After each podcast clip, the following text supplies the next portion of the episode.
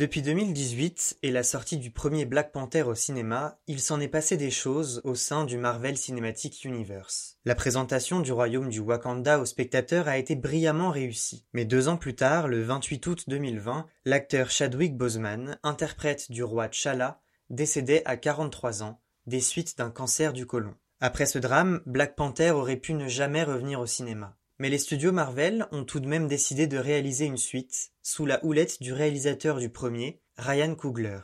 Un film qui avait la lourde tâche de rendre hommage à Chadwick Boseman. Les projecteurs d'écran s'allument lentement. Bande annonce.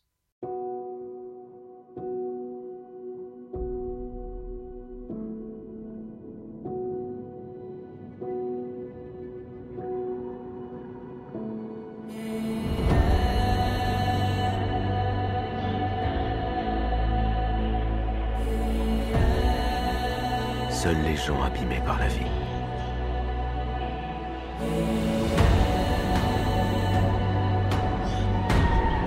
peuvent devenir de grands leaders.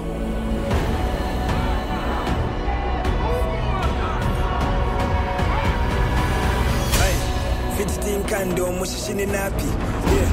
ponse twanyanto mushili bwimaki yeah. enjinela dokotela bwafe Son peuple ne l'appelle pas général ou roi. Il l'appelle Kukulkan, le dieu serpent à plumes. Le tuer pourrait entraîner une guerre sans fin. Il veut s'en prendre au monde de la surface.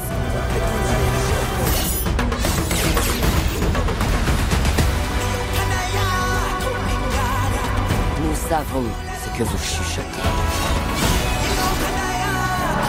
Cette fois, ils ont perdu leur protecteur. L'heure est venue de frapper.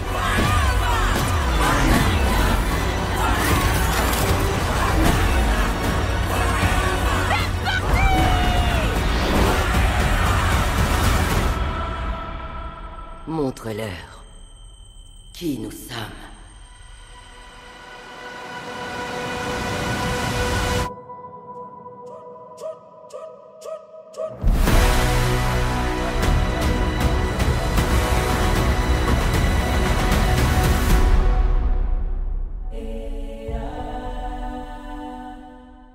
Le moins que l'on puisse dire, c'est que l'objectif est rempli. Black Panther Wakanda Forever n'est pas un film Marvel comme les autres. Il est le plus émouvant d'entre eux. Ce film salue la mémoire de Chadwick Boseman du début à la fin. Les premières images du long métrage, qui montrent les funérailles du personnage T'Challa, sont à la fois très esthétiques et poétiques. Le film conserve d'ailleurs cette charge émotionnelle car il instaure très vite un sentiment de vulnérabilité pour les protagonistes. Tous les personnages ne survivent pas aux événements de l'intrigue. L'intrigue, justement. Après la mort du roi T'Challa, le Wakanda est plus vulnérable que jamais. Riche en vibranium, le royaume est la source de convoitise des puissances étrangères. Une menace qui conduit la reine Ramonda, mère de T'Challa, incarnée par Angela Bassett, à s'exprimer devant l'Assemblée générale de l'ONU à Genève. Ces mots sont puissants et exposent à l'écran toute la fragilité d'une nation en deuil. Le vibranium sert aussi de prétexte pour introduire un nouveau royaume qui vit caché sous les flots de l'océan, le royaume de Talokan. Habité par des êtres bleus amphibies qui nagent à la perfection, il est dirigé par Namor, incarné par l'acteur Tenoch Huerta Meria.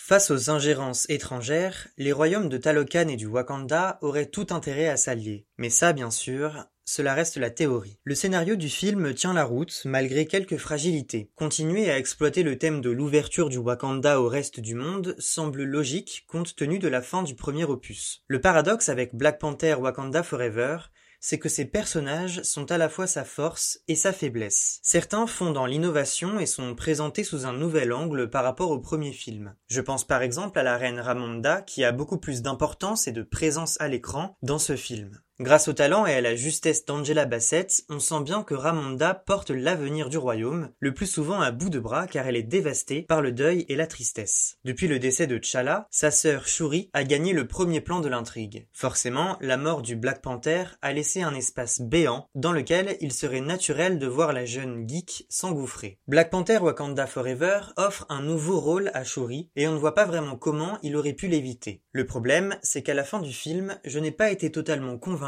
par les nouvelles responsabilités qui incombent à Shuri. Simplement parce qu'à mes yeux, son personnage n'a pas encore assez de profondeur et de consistance pour devenir la figure principale de la saga Black Panther et la porter dans le futur. Pour d'autres personnages, le traitement est assez insuffisant. Les premiers pas de Riri Williams dans le costume d'Iron Heart sont assez frustrants car ils ne sont pas très bien amenés. On n'en apprend finalement que très peu sur elle, alors même qu'elle est au centre de l'intrigue. Quant à son habileté scientifique et sa capacité à construire des costumes d'acier, tout cela tombe un peu comme un cheveu sur la soupe. L'actrice Dominique Thorne impulse toutefois une certaine fraîcheur, un certain peps au rôle, qui s'annonce assez prometteur. Black Panther Wakanda Forever avait pour mission d'introduire Riri Williams, future figure de la nouvelle génération de super-héros. C'est réussi, mais il manque ce petit quelque chose pour faire que l'on s'attache davantage à elle. Les quelques petits clins d'œil au personnage d'Iron Man font tout de même plaisir et insistent encore un peu sur ce côté passage de relais. Par contre, la présence de l'agent de la CIA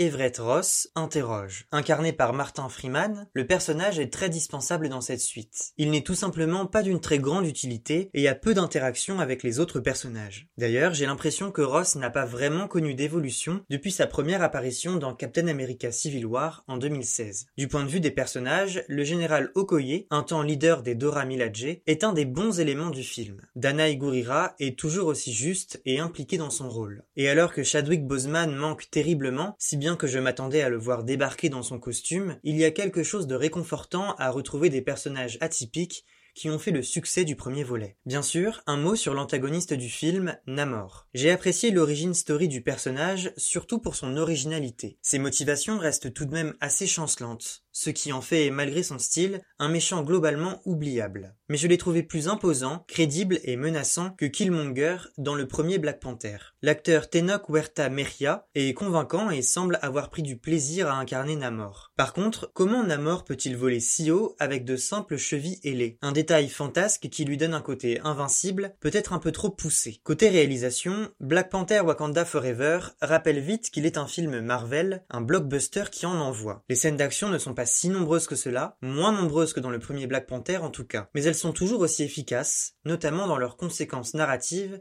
et dans la transmission des enjeux du récit. On comprend quels sont les risques et ce que les personnages craignent pour leur royaume. Si certaines scènes d'affrontement sont aussi portées par une bande son électrisante et ébouriffante, une ou deux vont beaucoup trop vite et sont peu lisibles. Je pense notamment à la course-poursuite entre Riri, Shuri, Okoye et la police de Boston. Black Panther Wakanda Forever n'a pas de problème de rythme et compte plusieurs scènes qui prennent le temps de poser les enjeux, d'introduire les nouveaux personnages et les nouvelles menaces. Le film fait l'effort d'accompagner les spectateurs en alternant scènes de dialogue et moments plus intenses. Le recours au ralenti pour renforcer l'adrénaline des scènes d'action est trop répétitif, même si la technique est efficace. La scène d'affrontement finale entre le Wakanda et Talokan, qui contient plusieurs ralentis, est plutôt bien réalisée et apporte son lot de cascades, de bagarres et d'effets spéciaux. Mais là encore, d'où sort ce géant bateau d'acier sur lesquels les Wakandais se battent contre les membres de Talokan le ton de Black Panther Wakanda Forever, enfin,